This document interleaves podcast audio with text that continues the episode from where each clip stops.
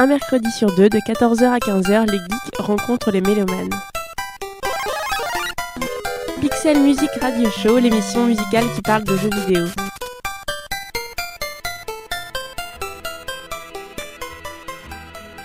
There is another prologue. Another introduction to the swelling act of sex. Pixel Music Radio Show, Radio Campus Paris. Amis geeks et mélomanes, bienvenue dans le Pixel Music Radio Show, l'émission musicale qui parle de jeux vidéo. Au sommaire de cette troisième émission musicale ludique et dans l'ordre Space Channel 5, Elle est Noire, Dishonored Machinarium, Deus Ex Human Revolution, Bioshock, Shenmue et enfin Portal. Un programme qui, dans l'ensemble, mettra en avant les questions d'époque et de société, des années jazz à Los Angeles en passant par le Japon des années 80 ou encore la société futuriste du transhumanisme. Cette sélection musicale nous emmènera en voyage dans le temps qu'il ait d'ailleurs existé ou soit fantasmé. Une playlist aux couleurs musicales très variées donc et une sacrée flopée d'univers aussi différents qu'ils sont proches de par leur évident point commun, le rappel à notre propre réalité, notre époque et nos sociétés humaines du 21e siècle en pleine transition identitaire. Vous n'êtes ni dans une émission musicale ni une rédactionnelle. Bienvenue dans le Pixel Music Radio Show. On commence cette sélection avec un jeu qui n'a rien à voir avec ce que je viens de dire, en l'occurrence le très funky Space Channel 5. À l'origine paru en 2000 sur Dreamcast, Space Channel 5 est l'un des innombrables jeux musicaux sortis à cette période. Le principe reste le même que tous ses homologues, appuyés en rythme sur les touches qui s'inscrivent à l'écran. Et là vous me dites, ouais, et donc? Et donc Space Channel 5 se démarque nettement de la concurrence par son univers et même par sa démarche finalement. Imaginé par Tetsuya Mizuguchi, plus tard à l'origine d'autres ovnis musicaludiques comme Rez et Child of Eden, Space Channel 5 introduit la séduisante présentatrice télé Oulala. Envoyée en reportage au fin fond de la galaxie, Oulala est chargée de couvrir des événements ô combien terribles, puisque des aliens mal intentionnés ont décidé de forcer toute la galaxie à danser. Les victimes sont prises d'une frénésie et ne peuvent s'empêcher d'onduler et de bouger leurs fesses en rythme. Ce qui vous en conviendrait relève du grand n'importe quoi. Totalement barré, Space Channel 5 assume à fond son délire et c'est ce qui fait tout son charme. Concrètement, mieux vous enchaînez les séquences de touches en rythme et plus votre troupe de danse sera nombreuse, vu qu'au passage, vous libérez des gens retenus en otage. Si je vous dis Michael Jackson et le clip de Thriller, je pense que vous voyez un peu le délire. Autre influence, la troupe de danse Stomp qui a beaucoup inspiré les créateurs et pour l'univers général, les années 60 et les films d'espionnage James Bond en tête. Vous prenez toutes ces influences, vous les mettez dans un mixeur et vous obtenez l'une des bandes originales les plus entraînantes qui soit.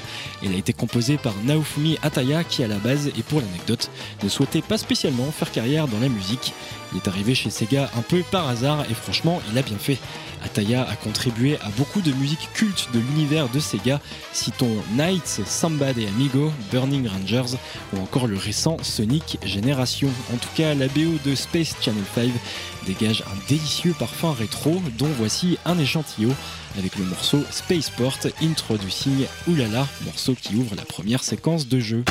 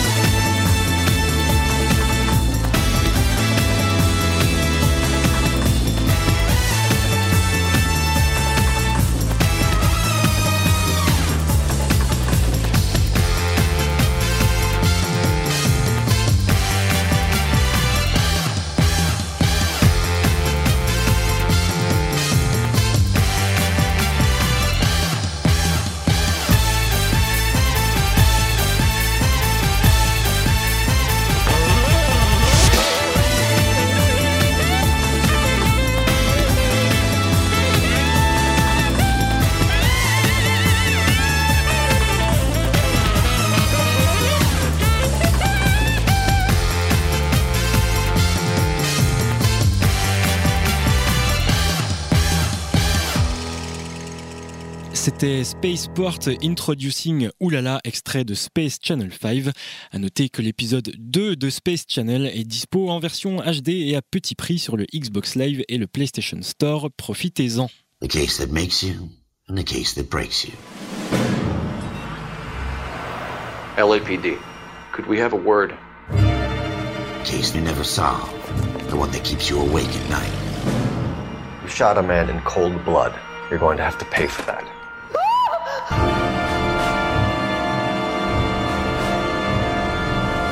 Takes a certain animal cunning, lad. Do you think you might be ready for that? What have we got? Two stiffs, overdosed. The victim was dead before the car hit him. Spill it, or we take you out in the alley and we knock it out of you. You needed the money, so you killed her. That's not true, goddammit! I thought you'd been under fire before. So I'm supposed to believe that you don't know what happened? I expect you to draw your own conclusions. Not gonna happen, fellas. This is your chance. Don't fail me. We're done for now.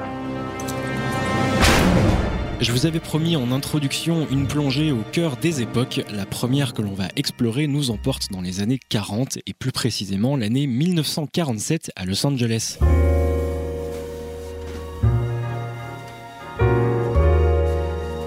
C'est dans ce contexte historique que se déroule Elle est Noire, sorti en 2011 et produit par Rockstar, également responsable des séries GTA et Red Dead Redemption. Elle est Noire vous met dans la peau de Cole Phelps, qui de retour de la guerre intègre le fameux LAPD, la police de Los Angeles. D'abord cantonné à des délits de circulation, il va petit à petit faire son trou et enquêter sur des meurtres particulièrement sordides et parfois connectés, multipliant les clins d'œil et les références plus ou moins explicites à des affaires réelles comme celle du Dahlia Noir. Elle est Noire joue la carte de l'ambiance immersive et il le fait avec brio. Le joueur peut se balader librement dans la ville reconstituée du Los Angeles d'époque, conduire les voitures des années 40, entendre à la radio les tubes d'Ella Fitzgerald, Louis Armstrong ou encore Billy Holiday. L'intérêt majeur de Elle Noire réside dans les enquêtes que vous menez de A à Z. Typiquement, on se rend sur la scène du crime, on observe les éléments, les traces sur le corps de la victime, on interroge les témoins, bref, on se prend très rapidement au jeu et on se surprend parfois à analyser son carnet de notes en essayant de résoudre l'enquête dans sa tête. Les musiques, on en parlait juste avant, sont tirées de grands standards de l'époque entendus via les radios des voitures, mais le jeu bénéficie également de compositions originales créées par Andrew et Simon Hale. Ce dernier est plus connu pour ses arrangements sur des albums de Jamiroquai, Björk ou encore Supergrass. Les frangins ne viennent donc pas de l'industrie du jeu vidéo, mais portés par l'univers de Hélène Noire. Ils vont lui apporter une bande originale d'une grande qualité, très jazz évidemment, serait-on tenté de dire. D'autres ont contribué à la BO, comme la chanteuse Claudia Brucken et le groupe The Real Tuesday Weld, qui ont associé leur talent pour produire trois morceaux originaux pour le jeu. Posez-vous donc au coin du feu, un verre de scotch à la main et appréciez le morceau que je vous propose d'écouter. Il s'intitule Guilty, composé par The Real Tuesday Weld et chanté par Claudia Brucken, donc sur la BO de Hélène Noire.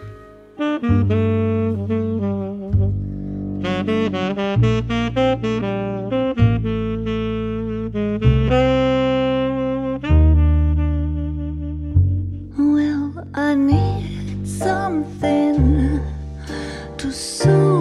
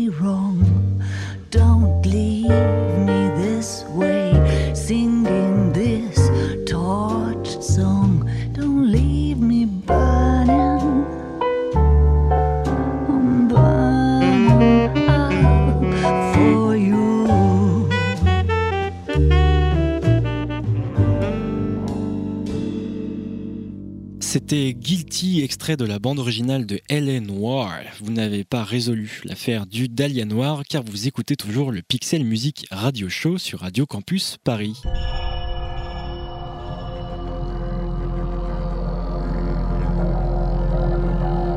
Autre époque, autre univers, celui de Dishonored, jeu sorti en 2012 et développé par les Lyonnais de Arkane Studio, attendu par certains mais créant néanmoins la surprise de cette fin d'année. Dishonored nous plonge dans un Londres aux influences multiples.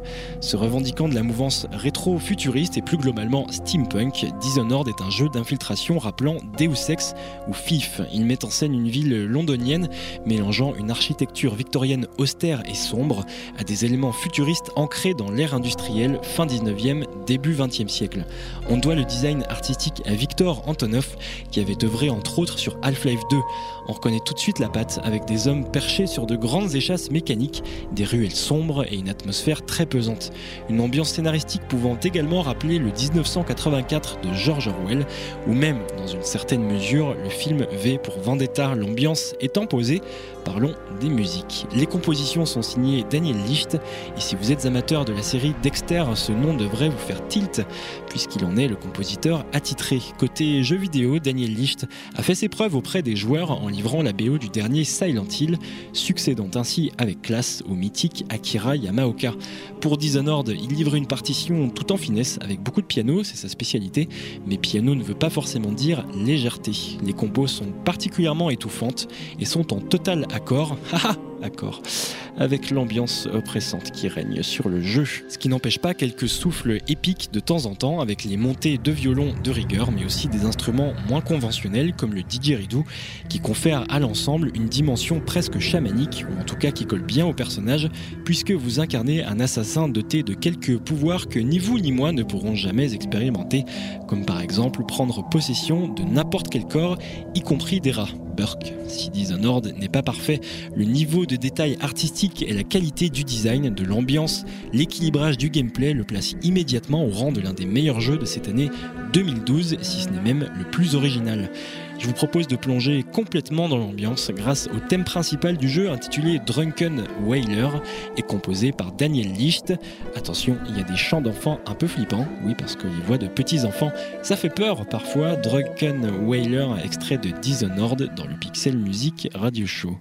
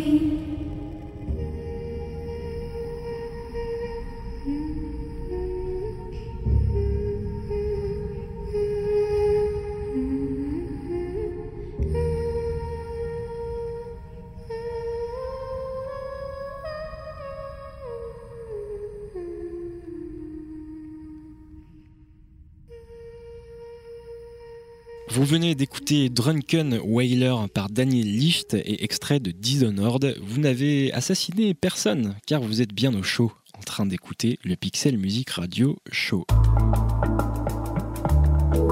Pixel Music Radio Show, l'émission musicale qui parle de jeux vidéo.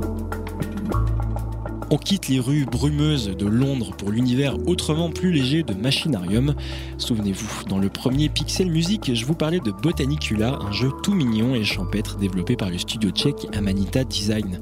Eh bien, avant Botanicula est paru en 2010 Machinarium, titre qui a définitivement braqué les projecteurs de la scène indépendante sur ces talentueux artistes. Tout comme Botanicula, Machinarium est lui aussi un point and click dans lequel on résout des énigmes pour progresser. L'aventure nous place dans la peau, ou plutôt dans la carrosserie d'un petit robot en quête de sa compagne, enlevé par de sombres des malfrats, des malandrins, bref, des brutes épaisses sans foi ni loi. L'éternel mythe du chevalier et de la princesse, récurrent depuis des lustres dans le média jeu vidéo, est ici revisité au sein d'un univers fait de boulons, d'écrous, de ferraille et de tôles froissées. Ce monde entièrement peuplé de robots est paradoxalement très chaleureux et surprend par sa façon habile d'éviter un aspect trop froid, métallique ou austère. Cette chaleur, on la doit en grande partie au design artistique car tout a été dessiné à la main, tous les tableaux, les décors, les personnages, tout dans Machinarium Fleurbon, l'artisanal et le grain du crayon est presque perceptible à l'image. C'est un peu des fous chez Amanita Design car ça représente un travail minutieux. Doté d'une ambiance très poétique qui séduira les doux rêveurs, Machinarium possède un charme dont peu de productions peuvent se vanter. J'ai en mémoire cette place où l'on découvre des musiciens jouant d'instruments faits de briques et de broc, ce vieux robot en chaise roulante ou encore ce petit troquet un peu miteux à l'ambiance enfumée, rappelant nos PMU, le côté jazzy en plus et l'odeur de la Marlboro en moins. Les musiques ne sont pas en reste, oui en même temps sinon je vous en parlerai pas. Bref, les musiques sont très chouettes et sont signées Thomas Dvorak, artiste tchèque un peu touche à tout dans le domaine du design sonore. Pardon. Pour Machinarium, il va transmettre cet aspect bricole partagé avec les développeurs du jeu et son univers en alliant des compositions soft industrielles sur des nappes plus chaleureuses, qu'elles soient au piano ou aux cordes. Et en effet, le contraste euh, entre d'un côté les sons métalliques et donc froids et de l'autre les instruments plus organiques fonctionne parfaitement. Se sent un peu dans une bulle, un cocon. Il y a une vraie touche de folie poétique dans cette bande originale. Et ma foi, ça fait du bien dans nos esgourdes. Le morceau que je vous propose s'intitule Nano Robot Tune, composé par Thomas Dvorak pour la BO de Machinarium.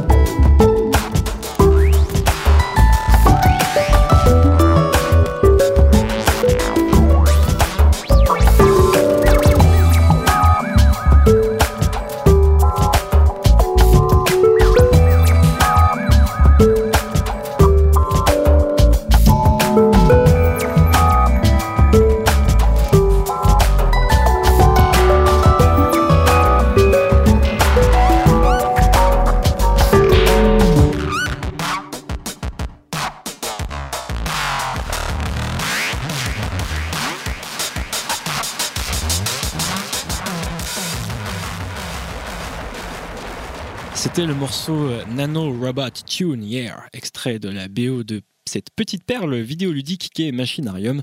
Au passage, et jeu indépendant oblige, le jeu est disponible à l'achat pour un prix dérisoire. Pas besoin d'être un gamer chevronné pour y jouer. Franchement, si vous êtes curieux, allez-y les yeux fermés. Sarif avait raison sur un point. Il est dans notre nature de vouloir dépasser nos limites. C'est vrai. L'homme avait froid, il a maîtrisé le feu. Il était faible, il a inventé l'outil. À chaque nouvel obstacle, nous avons fait preuve de créativité et d'ingéniosité. C'est un cycle fondamental. Mais nous sera-t-il toujours favorable?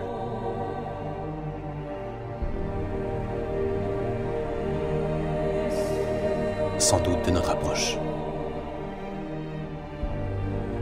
Ces derniers mois, j'ai été souvent mis à l'épreuve. Mais dans la plupart des cas, n'ai-je pas agi dans un souci moral, tâchant d'éviter de faire souffrir autrui À maintes reprises, n'ai-je pas renoncé à employer force et ressources excessives qui m'auraient tant facilité la tâche Dans le passé, nous avons dû compenser nos faiblesses via des solutions d'urgence qui ne profitaient qu'à quelques-uns.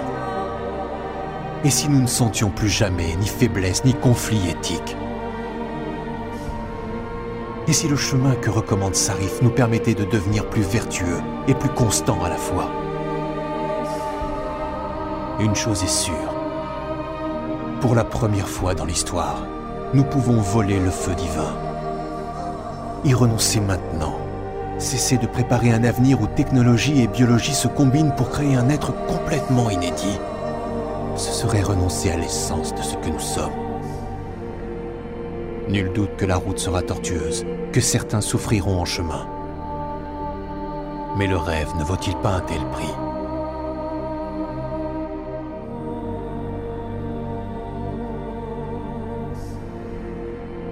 L'homme peut désormais devenir Dieu, comme il l'a toujours désiré. Autant nous y habituer tout de suite. On reste dans l'univers de la robotique avec l'excellent Deus Ex Human Revolution dont vous venez d'entendre un extrait. Vous l'aurez peut-être compris, Deus Ex traite de sujets certes encore futuristes, mais pas si éloignés que ça de nous. La réflexion sur le transhumanisme, c'est-à-dire la transformation du corps de l'homme en quelque chose de plus cybernétique, grossièrement un cyborg, commence à émerger dans les débats scientifiques. Normal, la robotique a fait des progrès fulgurants ces dernières années et le fantasme ou la crainte, c'est selon, des machines jamais été aussi proche de nous. C'est toute la réflexion que lance ce troisième épisode de Deus Ex, une réflexion qui va beaucoup plus loin que la robotique puisque dans Deus Ex, de grandes entreprises spécialisées commercialisent des implants appelés augmentation et qui permettent aux gens d'améliorer leur corps et même leur capacité mentale. La société qui est montrée dans Deus Ex est en proie à un dilemme crucial, interdire ou légaliser les augmentations. D'un côté, ces implants permettent aux personnes handicapées ou mutilées de subir une chirurgie réparatrice et de l'autre, un dangereux fossé se entre ceux qui ont des implants et ceux qui n'en ont pas. On touche alors à un problème sociétal, celui des castes et de l'accès à ces augmentations. Comment être sûr qu'un employeur ne me refusera pas un poste parce que je n'ai pas les augmentations requises par exemple? Sur fond de complot un peu cliché, Deus Ex réussit à amener une réflexion à tiroir particulièrement intelligente, jamais manichéenne et qui nous met face à notre propre futur et notre condition d'humain en quête perpétuelle de performance, de rentabilité, de productivité, parfois au détriment de l'individu et au mépris de ce qui fait de nous des humains, la solidarité, l'empathie, la fragilité. Jouant la carte du jeu d'infiltration très libre avec mille manières d'aborder les situations, Deus Ex Human Revolution nous dépeint un futur assez proche, 2027, basé en grande partie dans la ville de Détroit, une ville ravagée par l'ère post-industrielle et jouissant d'une seconde chance avec l'arrivée de ces entreprises modernes. Pourtant, en parcourant les rues et surtout les ruelles de ce Détroit futuriste, c'est la misère qui saute aux yeux avec des camés, des sans-abri, des marginaux, bref des gens écartés de cette société où les classes creusent le fossé entre ceux qui ont et ceux qui ne peuvent pas ou ne veulent pas avoir. Les musiques sont donc souvent assez mélancoliques et j'avoue avoir eu envie de verser l'alarmichette à plusieurs reprises, simplement un peu emporté par ce climat social tendu. On est quand même dans un jeu à gros budget avec de l'action, donc les partitions plus épiques ne sont pas en reste. La BO est signée Michael McCann et a reçu de nombreuses récompenses, j'ai envie de dire totalement mérité, tant les compos sont efficaces, parfois hollywoodiennes, mais ne sombrant jamais dans la facilité. Univers cyberpunk oblige, on a droit globalement à un rock électro du plus bel effet, beaucoup de longues nappes sonores aux cordes qui contribuent grandement à l'immersion. Le morceau que je vous propose n'est autre que le thème principal du jeu, intitulé Icarus et extraite de Deus Ex Human Revolution.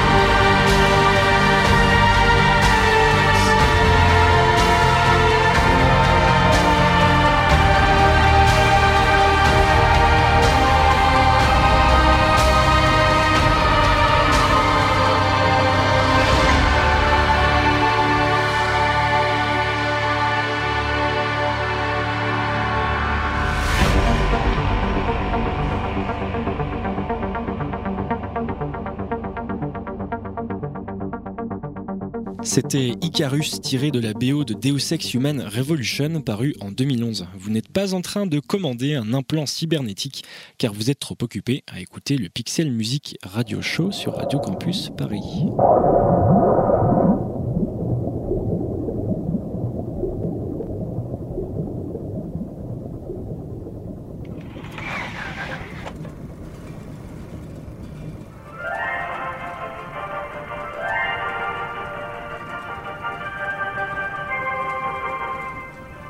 Mon nom est Andrew Ryan. Permettez-moi de vous poser une simple question. Ce qu'un homme obtient par le travail à la sueur de son front, cela ne lui revient-il pas de droit? Non, répond l'homme de Washington. Cela appartient aux pauvres.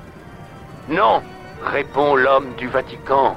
Cela appartient à Dieu. Non, dit à son tour l'homme de Moscou. Cela appartient au peuple. Pour ma part, J'ai choisi d'ignorer ces réponses.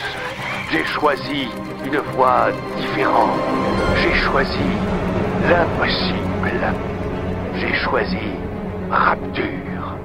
Une cité où les artistes ne craindraient pas les foudres des censeurs, où les scientifiques ne seraient pas inhibés par une éthique aussi artificielle que vaine, où les grands ne seraient plus humiliés par les petits.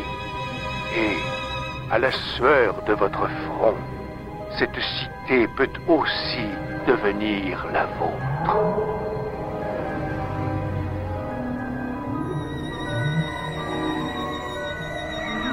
Cependant, le phare est éclairé comme jamais. C'est peut-être un accident d'avion.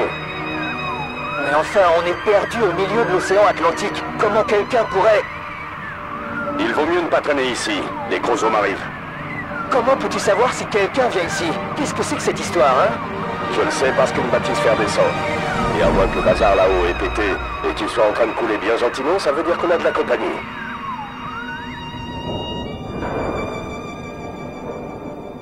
On retourne dans le passé, ou du moins un passé fantasmé, celui de Bioshock, jeu paru en 2007 et qui a laissé une trace indélébile sur le média jeu vidéo. Je vous le disais à l'instant, Bioshock prend place dans les années 50, pas celle que nous connaissons, mais celle qui aurait pu exister dans une dimension parallèle. La Seconde Guerre mondiale désormais terminée et les vainqueurs désignés, c'est un nouvel ordre mondial qui a redessiné la géopolitique et notre rapport au monde.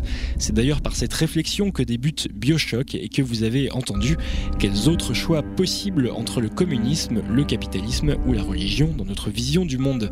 C'est là que l'Uchronie de Bioshock nous place dans la peau d'un naufragé victime d'un crash d'avion en plein océan Atlantique.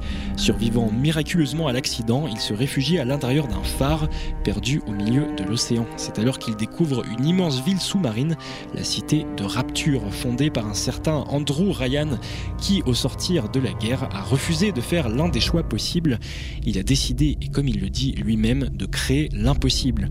Une cité sous l'océan, version moderne du mythe de l'Atlantide, une société utopique sous la surface qui se déchire en pleine guerre froide, une société où chaque individu compte dans le respect du bien-être collectif, un idéal noble qui va lentement virer au désastre, sombrant dans une quête collective de perfection, les citoyens peuvent se procurer sur le marché et en toute légalité des produits leur permettant de devenir plus beaux, plus intelligents, bref, petit à petit la société entière devient compulsive et en veut toujours plus au point d'atteindre le point de rapture, enfin de rupture, s'enfonçant dans un chaos total avec des gens qui deviennent complètement tarés et qui s'entretuent pour se procurer toujours plus d'améliorations, car c'est une drogue. L'utopie de rapture tourne au désastre et soulève de nombreuses questions dont je vous laisse apprécier les tenants et les aboutissants. Dans Bioshock règne une ambiance très particulière. D'un côté, on traverse des décors somptueux dans un style art déco du plus bel effet, et dans le même temps, la cité implose de toutes parts avec des scènes particulièrement atroces de gens qui s'entretuent et une violence très crue mais jamais gratuite. Vous l'aurez compris, l'atmosphère est fébrile, voire malsaine par moments, voire carrément flippante en fait. Et en même temps, il se dégage une grande mélancolie face au désastre, au bordel ambiant et à cet idéal de société totalement ruiné. Les musiques sont dans la veine des standards des années 50, avec des compos jazzy, chaleureuses, et d'autres bien plus angoissantes, avec des violons stridents, presque faux, comme si la musique témoignait l'espace d'un instant au son d'une contrebasse que des gens avaient autrefois été heureux à rapture, et puis quelques instants après, une montée de cordes presque fausses, donc, qui nous rappelle à l'horreur de cette ville devenue folle. Les compos, on les doit à Gary Shiman, qui a roulé sa bosse pendant des années entre la télévision, le cinéma et le jeu vidéo. Très expérimenté, le monsieur livre une BO qui force le respect, dont voici un petit medley extrait de Bioshock, premier du nom.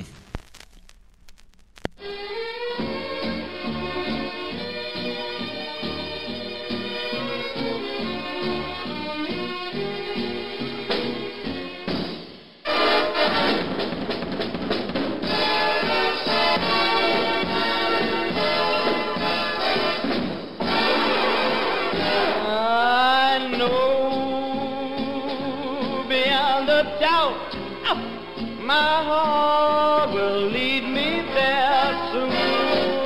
We'll meet, I know we'll meet beyond the shore. We'll kiss just as before. Happy we'll be beyond the sea, and never again I'll go sailing.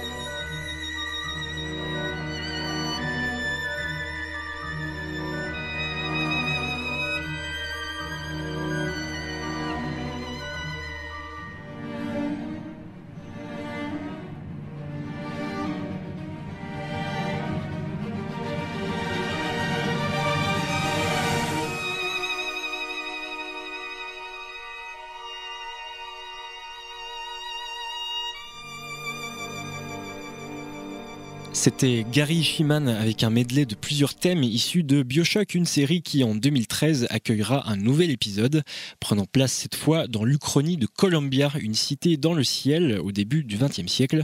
On en reparlera l'année prochaine donc. En attendant, nous sommes en 2012 et vous êtes sur Radio Campus Paris dans le Pixel Music Radio Show. Pixel Music Radio Show. Radio Campus Paris. I'm worried about you. I'll be fine. They killed my father right in front of me. I will have my revenge. Stay with me for a while. Your friends. Keep friends. Those you love close to you.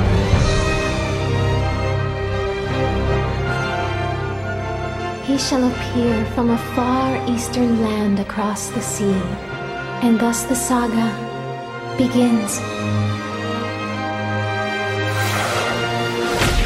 La fin de cette émission approche et il est temps de vous présenter un autre jeu incompris et même carrément maudit. Il s'agit du très culte Shenmue sorti sur la Dreamcast de Sega en 2000. Suivant la quête de vengeance de Ryo Hazuki, un jeune japonais qui souhaite comprendre l'assassinat de son père qui s'est d'ailleurs déroulé sous ses yeux, Shenmue emmène le joueur au cœur du Japon des années 80 dans de petites bourgades loin de l'agitation de Tokyo. Shenmue est l'un des tout premiers jeux à monde ouvert, bien avant GTA 3 par exemple. À l'époque, c'est tout simplement bluffant de pouvoir se déplacer où l'on veut en ville, de parler à n'importe lequel des personnages à l'écran, lesquels vaquent d'ailleurs à leurs occupations de manière très crédible pour l'époque. C'est un grand jeu d'aventure au scénario se dévoilant progressivement avec une myriade de personnages très attachants et une liberté d'action dans la manière de jouer tout simplement révolutionnaire pour l'époque. Le cycle jour-nuit est respecté, les heures passent dans le jeu, les boutiques sont ouvertes à des horaires précis et les rencontres sont plus ou moins aléatoires. Outre la trame scénaristique, il est tout à fait possible de s'en écarter pendant plusieurs jours pour traîner à la salle d'arcade du coin, pour faire des emplettes, pour visiter les commerces et tisser des liens avec la population et en apprendre plus sur l'environnement de Rio. Bref, ce chef-d'œuvre a néanmoins reçu un accueil commercial glacial malgré des critiques élogieuses. La console en elle-même, la Dreamcast, peine à décoller dans les ventes, ce qui réduit considérablement la visibilité de Shenmue, devenant à l'époque et pour de nombreuses années le jeu le plus cher à produire de l'histoire du jeu vidéo. Shenmue ne sera non seulement pas rentabilisé, mais ce projet titanesque va contribuer à précipiter la société Sega et la Dreamcast au fond du gouffre financier. Yu Suzuki, créateur star chez Sega, alors très respecté, va être gentiment mis au placard et tenu pour responsable par les grands pontes de la société. Bref, Shenmue a suivi un bien injuste destin, une suite est sortie en 2002, puis plus rien. La fin de l'histoire reste inconnue et Sega restera longtemps traumatisé par cet échec et muet sur un éventuel Shenmue 3. Dix ans après, on attend encore. Pour se consoler, écoutons l'un des plus beaux thèmes musicaux de Shenmue et on se retrouve juste après. Sniff.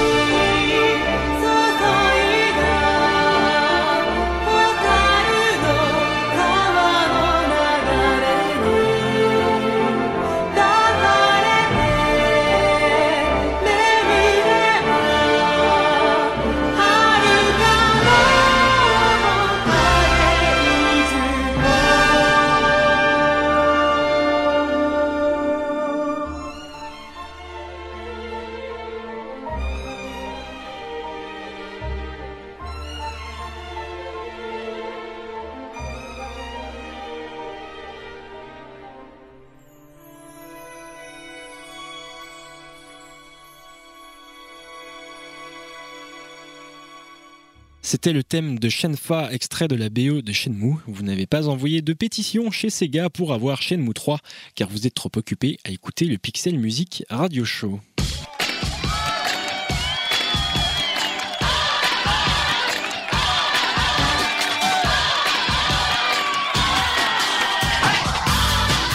Et c'est la fin de ce Pixel Music Radio Show. Mais avant de vous laisser reprendre une vie presque normale, on va se quitter avec un dernier morceau.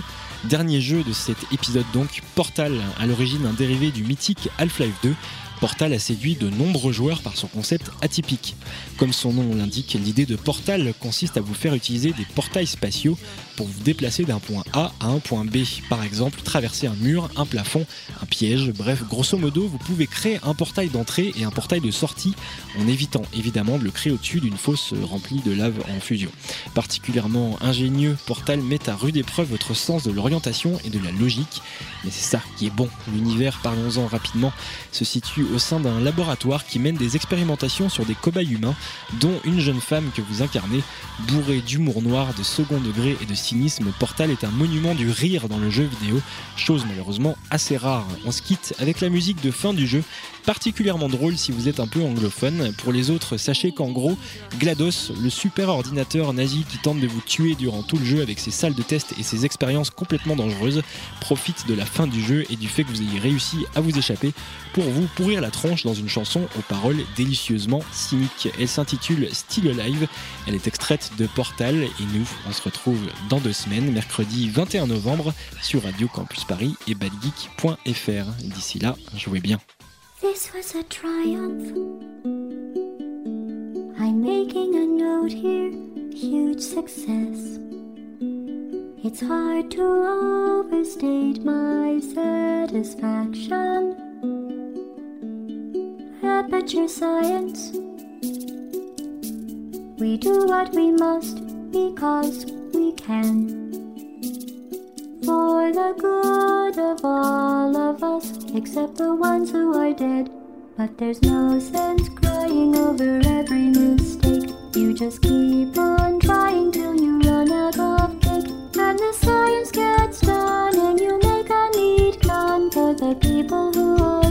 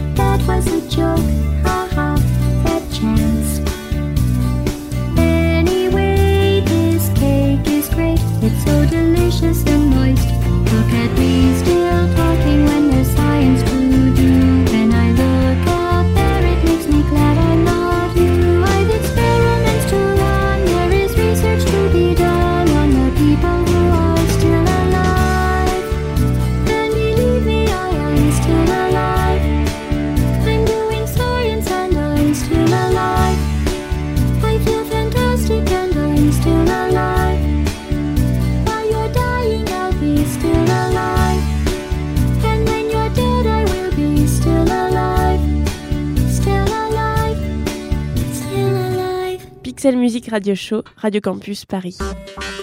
Avec le soutien de Bandic, agrégateur de passion.